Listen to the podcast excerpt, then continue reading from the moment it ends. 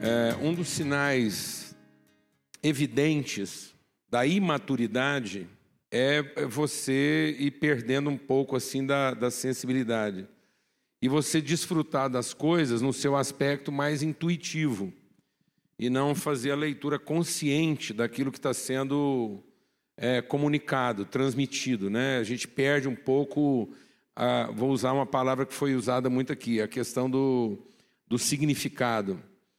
Então há uma história sendo contada, nós estamos assentados sobre um lugar espiritual e às vezes as pessoas não, não se apercebem disso. Né? Você desfruta, você se beneficia, você participa daquela realidade, mas aquilo não gera um, um cognitivo, não gera uma, um entendimento, não transforma a nossa cultura.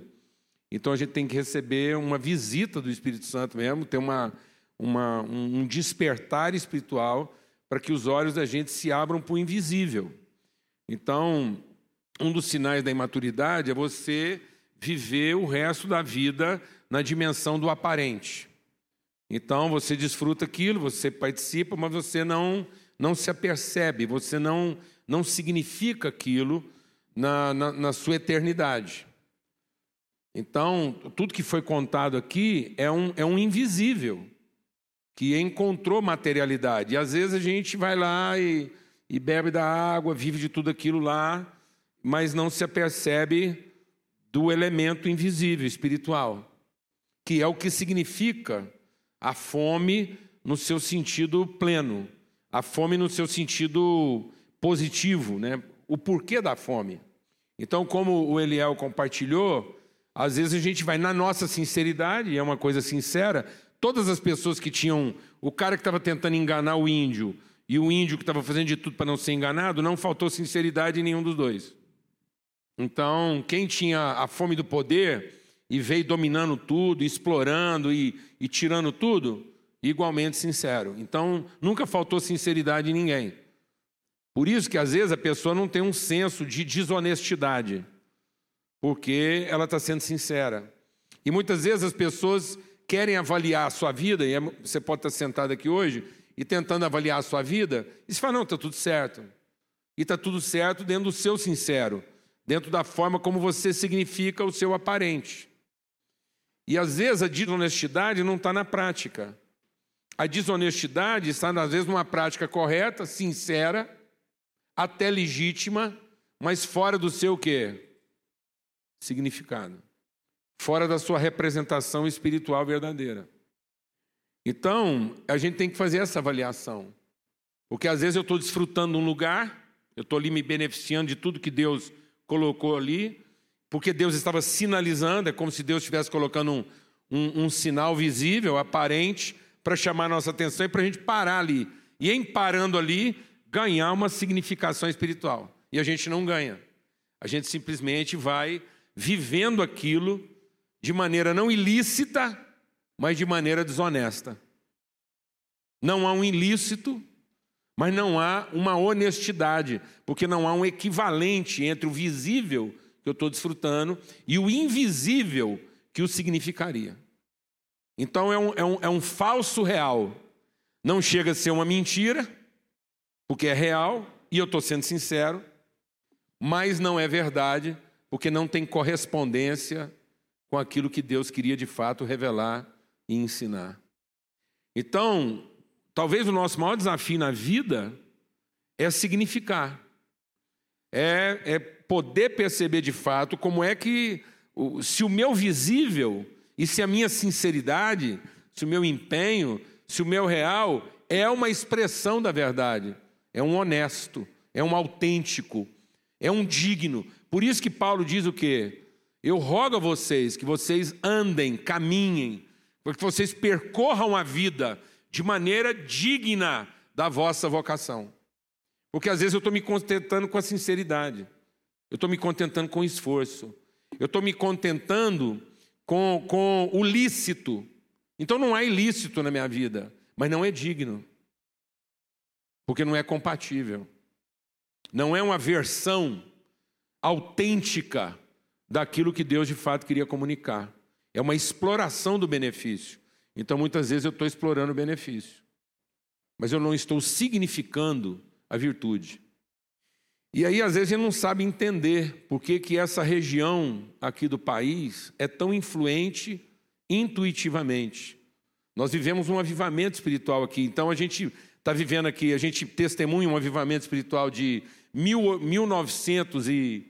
1923, começa a acontecer, e aí isso vai quase que se perdendo, de repente alguém tropeça nessa fonte, e ali, a partir da realidade de Anápolis, exatamente o mesmo lugar, mesmas águas, a mesma beirada de rio, na mesma beirada de rio, alguns jovens, e a mesma trajetória, a mesma trajetória, eu quero que você entenda isso.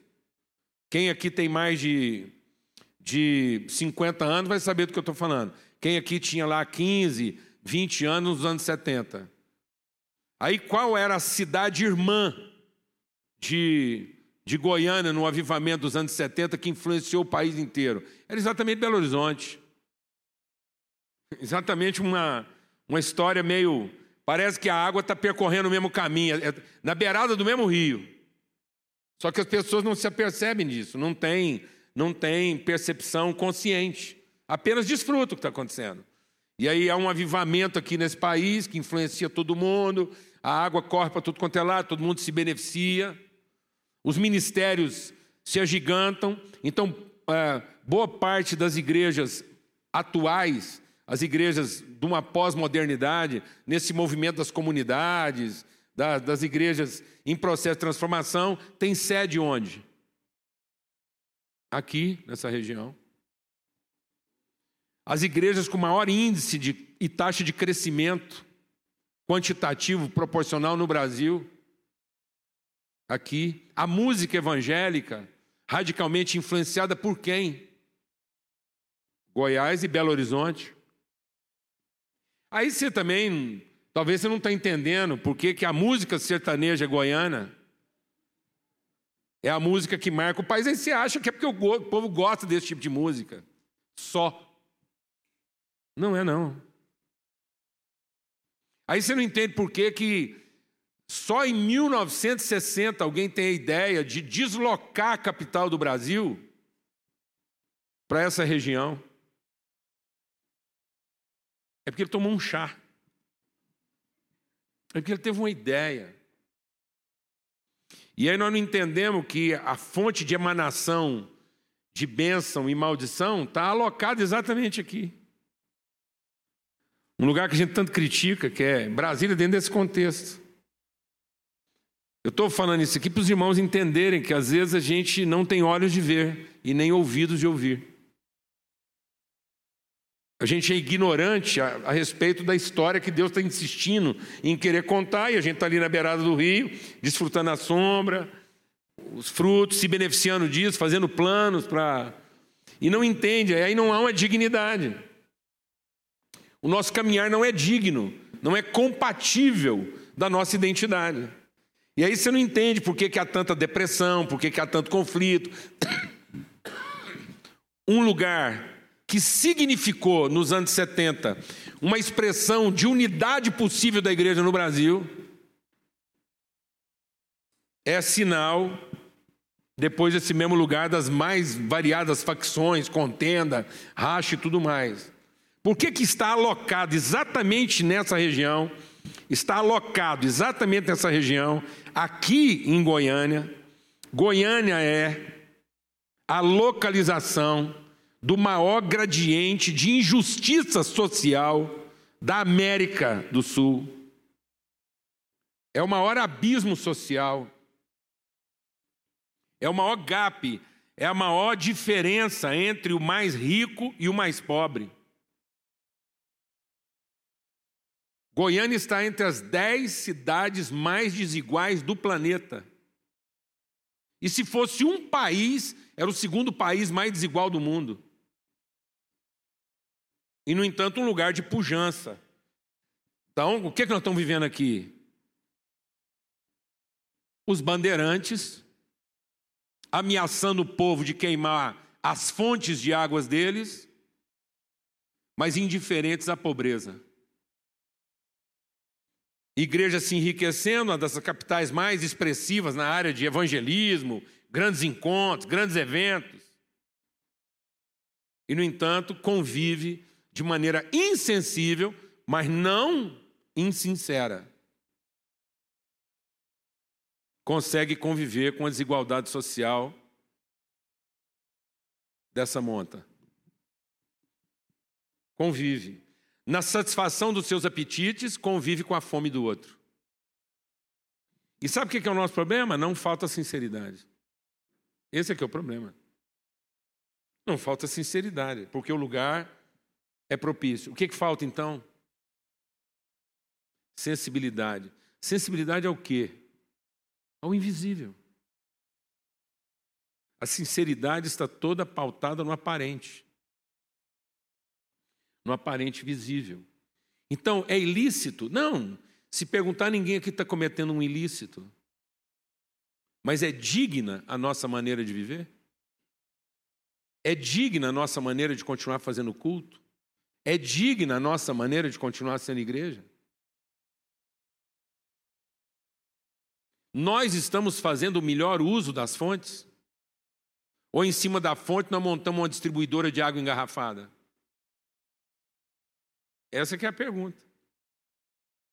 Então, para isso, eu queria ler um, um versículo, aliás, dois versículos, porque o texto vocês conhecem bem para resumir minha fala aqui.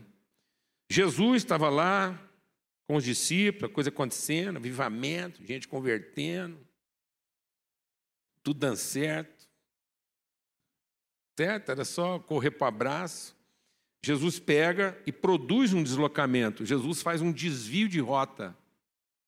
É isso que talvez não estão percebendo. A gente talvez não percebe o endereçamento de Deus. A nossa falta de sensibilidade está em perceber o onde, o significado do onde. A gente está tão sincero no que e como que a gente não entende a natureza do onde. Você já parou para pensar que é que você está fazendo aqui? E por que, que é aqui? Então, parte da nossa dificuldade em significar a vida é porque nós perdemos a noção de identidade e de endereço. O nosso quem não tem nenhuma relação clara com onde. O nosso quem tem relação clara com o que e o como.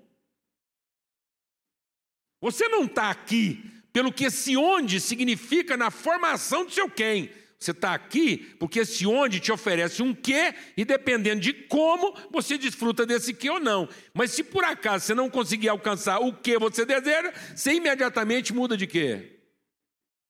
De onde? Está muito complicado aí ou não, mano? Eu vou explicar isso melhor. A bem-aventurança é uma árvore plantada junto a ribeiro de quê? Então a prosperidade dela está relacionada à sua consciência de quê? de onde e não de que e como. E, no entanto, boa parte da igreja que está aqui tem um apego aos seus quês e como, fica tentando definir um tipo de culto, um tipo de rito, um tipo de metodologia, um tipo de profissão, um tipo de atividade, um emprego, uma remuneração, para associar isso a sucesso. Sendo que aquele homem veio para cá, era um quem relacionado a um onde. E foi exatamente esse encontro de um quem, onde um senso claro de endereçamento e propósito e raiz ali, que ele produziu, ele produziu prosperidade de toda sorte. Um cara mestrado e doutorado em doenças tropicais foi abrir o primeiro açougue. O que, que tem a ver uma coisa com a outra? O que, que tem a ver uma coisa com a outra? O que, que tem a ver uma coisa com a outra? Tudo. Porque ele era o sinal da prosperidade, porque ele conseguia estratificar do seu onde toda a potencialidade do seu quem. Então ele não estava nesse onde para satisfazer uma carência, ele estava nesse onde para cumprir um propósito. Então quando um quem encontra o seu onde, propósito, destino, ele frutifica na sua plenitude. Mas enquanto um quem estiver à procura de qualquer onde, por conta de satisfazer seus quês e comos, ele vai ser um peregrino. Ele não vai ter significado. Ele vai ser um andarilho. Que uma hora se assenta na roda dos carnecedores, outra hora anda no caminho dos pecadores. Então, quem que é esse cara? É o cara que não sabe por onde ele vai, porque o caminho é qualquer um, os outros é que dita para ele. E a roda que ele senta também é qualquer uma, depende do assunto. Então o Salmo 1 começa falando de uma pessoa que não tem o quê? Endereçamento. E ele está preocupado em quê? E aí o que, que diz o final do Salmo 1? Eles são como um, uma palha que o vento espalha. Vão para qualquer lugar, de qualquer jeito, são levados pelas circunstâncias. E às vezes a sua vida está sendo levada pelas circunstâncias porque você ainda não entendeu o seu quem a partir do seu onde? Não há dignidade. Por isso que a palavra de Deus diz: examina como é que você está andando. Examina. Examina o que, que motiva seus deslocamentos. Examina a razão das suas atividades. Examina a razão dos seus planos e vê se isso tem compatibilidade com a sua vocação, se isso tem a ver com uma identidade, uma semente, uma raiz aprofundada no lugar onde Deus o colocou para ser tudo o que ele foi feito para ser. O que tem a ver elevador com doença tropical? Que não foi só isso, não. Montou a primeira cerâmica. Para fazer o prédio, ele teve que fazer a cerâmica. Alguém está entendendo o que eu estou falando aqui ou não? Então, esse, esse cara conseguia ir dando materialidade. Ele conseguia materializar tudo toda, toda virtude que estava oculta, toda virtude que estava invisível, ao toque dele, aquilo ganhava o quê? Expressão materializada, alcançava propósito. Aí a gente olha para uma história dessa, fantástico, que cara. E aí, trabalhava demais. Não, mano, essa deveria ser a história, isso tinha que ser a história de cada um de nós nesse lugar. Daqui 50, 100 anos, alguém tinha que estar em algum lugar, num prédio, dizendo assim: ó, lá em mil, em 2019, tinha um cara chamado Rafael, tinha um cara chamado Diogo, uma mulher chamada Isabel, e é o seguinte: eles foram, eles foram tomados de um discernimento claro do propósito de Deus na vida dele, que quando eles chegaram num lugar lá inóspito, que não tinha nada, nada, não tinha nada, era um, era um nada no meio de uma coisa alguma. Aí eles foram dando materialidade. Tudo que estava ali como bênção, virtude, tudo que era o invisível, as águas mais profundas, invisíveis, foram ganhando materialidade. E só para você não achar que eu bebi alguma comida, bebida estragada, que eu comi algum feijão podre. Então, te explicar. Vou te explicar. Talvez você não saiba, mas aqui, ó, está a Serra dos Pirineus. Esses povos não sabiam disso, não. Eles só ficaram sabendo disso muito depois. Mas a Serra dos Pirineus é o divisor de águas do norte e do sul no Brasil. Toda a água que cai no chapéu ali da Serra dos Pirineus, onde é que fica mais ou menos Pirinópolis, o que cai no topo da serra, do lado norte, vai parar lá na bacia amazônica. O que lá cai do lado do chapéu, no lado sul, vai cair lá na bacia platina, vai sair lá Buenos Aires para que trem lá. Aí para você achar que a viagem está pouca, debaixo disso, num lugar invisível, subterrâneo, invisível, nasce o aquífero Guarani, que é o maior manancial de águas subterrâneas e ocultas do planeta. O que você acha que esses caras vieram fazer aqui? Foi uma sorte? Em cima de que você está sentado?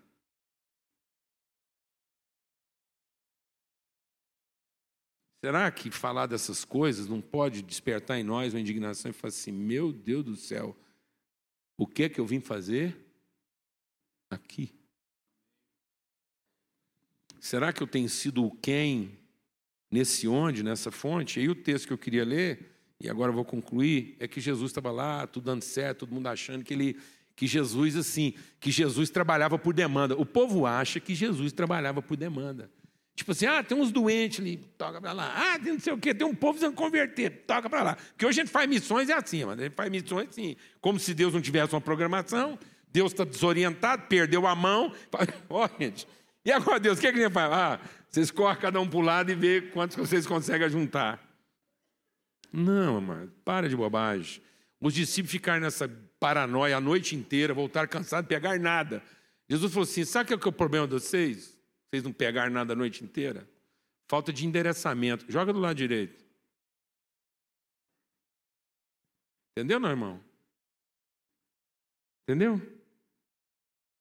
Às vezes nós não estamos sabendo significar porque a gente ainda não entendeu a nossa relação e a gente não entendeu nem o significado da fome. Porque Jesus diz assim: era necessário passar em Samaria. E aí eu quero concluir. Por que, que era necessário? Porque havia uma necessidade? Não, porque a partir de uma necessidade e de um recurso, ele ia produzir um encontro. Então, sabe o que aconteceu com esses homens que vieram parar aqui em Goiás? Não era só a fonte e a necessidade. Então, muita gente veio explorar a satisfação da necessidade. Mas ele veio aproveitar o lugar da fonte para produzir o quê? O encontro. E às vezes você correndo na satisfação da sua necessidade, você não está entendendo o encontro. Deus nos trouxe para um lugar de encontro. Se há aqui uma fonte, é para que as pessoas se encontrassem e a partir desse encontro ele fosse dando materialidade às suas virtudes. E foi aí que nós dessignificamos a fome, porque nós achamos que a fome é um defeito. A gente acha que a fome é um defeito de fabricação e que tudo que nós temos que fazer agora é satisfazer a fome. Não, amados. Deixa o Espírito de Deus ministrar o seu coração. A Bíblia diz que Deus primeiro fez a comida, primeiro Deus pôs a fonte com as águas, depois Deus permitiu a fome. Então Deus não fez um homem e falou assim: ó, oh, ele tem fome, sai aí, inventa uma maçã, uma goiaba, um abacate e vê como é que nós vamos resolver o problema, porque esse homem nasceu com defeito, ele tem fome. Não, mas. Bobagem. Fome não é defeito de fabricação. Fome não é uma carência. Fome não é uma falta. Fome é parte da formação da nossa consciência de pessoa. Isso quer dizer o seguinte: ninguém nunca será autossuficiente. Por mais que você trabalhe por resto da sua vida, por mais que você faça tudo, por mais que você se empodere, por mais que você acumule em celeiros, explica uma coisa: você nunca terá o suficiente, porque haverá uma fome. Porque Deus garantiu para nós a fome para produzir o encontro. Onde? Na fonte. Então, ele primeiro fez a comida, depois ele permitiu a fome. Porque não é a comida para a fome. Deus não fez a comida para satisfazer a fome. Deus fez a fome para a comida, para que a comida fosse expressão de virtude e não satisfação de carência. Então, qual é a sua fome? Significar virtude ou satisfazer carência? Jesus tinha uma fome. Sabe qual era a fome de Jesus? A fome do encontro. Porque ele sabia que aonde ele encontrasse, ele teria fome e sede. Porque a conversa de Jesus com a mulher samaritana começou como? Começou como? Como é que começou a conversa de Jesus com a mulher samaritana? Dar-me de beber. Então Jesus tinha uma necessidade? Tinha. E ele usava a oportunidade da necessidade para desenvolver o quê? Um encontro. Porque o significado estava no encontro e não na satisfação da necessidade. Então Jesus parte do ponto de que ela tem uma necessidade que ele pode resolver. E ele tem uma necessidade que ela pode resolver. No entanto, para Jesus não era carência, porque não consta que Jesus bebeu a água. Aquela conversa toda aconteceu, os discípulos voltaram, tudo acabou, a cidade converteu e ninguém sabe dizer se ele finalmente bebeu a água que ele estava precisando. Porque para Jesus a necessidade não era para ser satisfeita, era só a oportunidade do encontro. E nós estamos achando que a nossa necessidade é para ser satisfeita e não para promover o encontro. Amém, amado? Então eu queria terminar minha fala perguntando o seguinte: qual é a sua fome? A sua fome é de vontade ou é de desejo? Porque Jesus, depois nesse texto de João 4, ele vai dizer assim: sabe qual é a minha comida? A minha comida é fazer a vontade do meu Pai. Então qual é a sua fome? Sua fome é de vontade?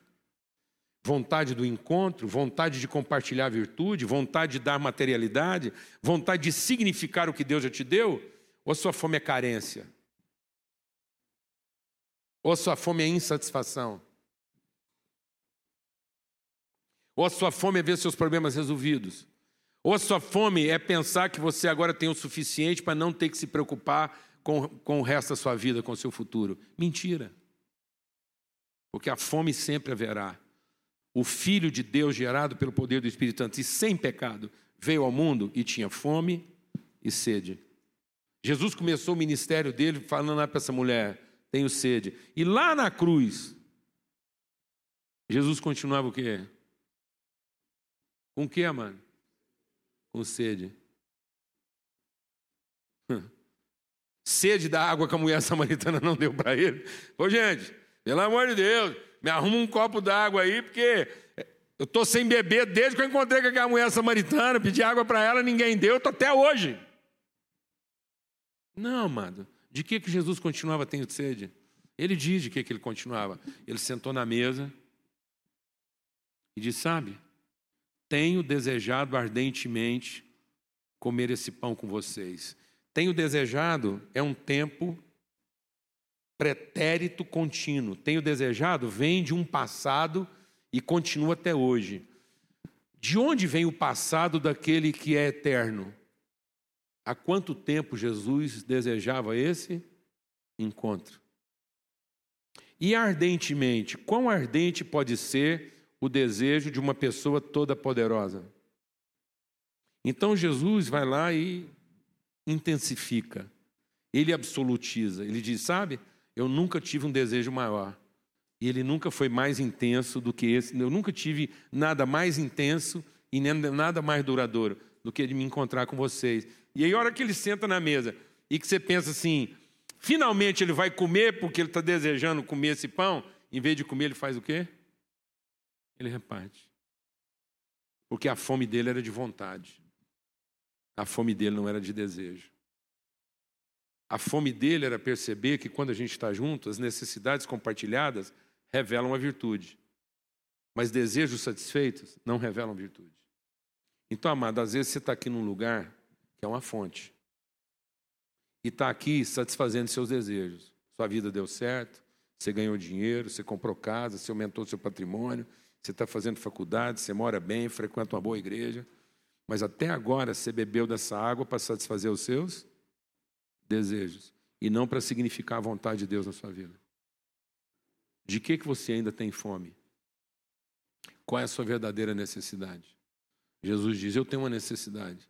Eu tenho necessidade de passar lá em Samaria. Eu quase consigo ouvir o Fanston dizendo isso. Com 20 anos de idade. Mandaram ele para a guerra. O cara foi para a guerra. Os europeus dizem que foi a guerra mais brutal que a humanidade já viu, porque não era guerra de bomba, não era guerra de avião, não era guerra de canhão, era guerra de bala e baioneta. As pessoas se matavam olhando nos olhos. E eram pessoas que até então tinham um relacionamento. Então eram pessoas que viviam relações. E sabe o que, que diz da Primeira Guerra? Foi a guerra que interrompeu o avivamento espiritual na Europa porque foi quando os jovens que estavam vivendo avivamento na Europa foram quase que totalmente dizimados na Primeira Guerra Mundial.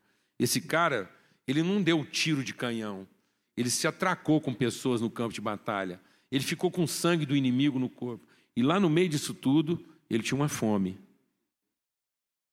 E a fome dele era passar em Anápolis, era passar no Brasil, para que finalmente o quem dele encontrasse o seu onde? E não fosse um onde para satisfazer seus desejos, mas fosse um onde para expressar suas virtudes. Amém? Amém.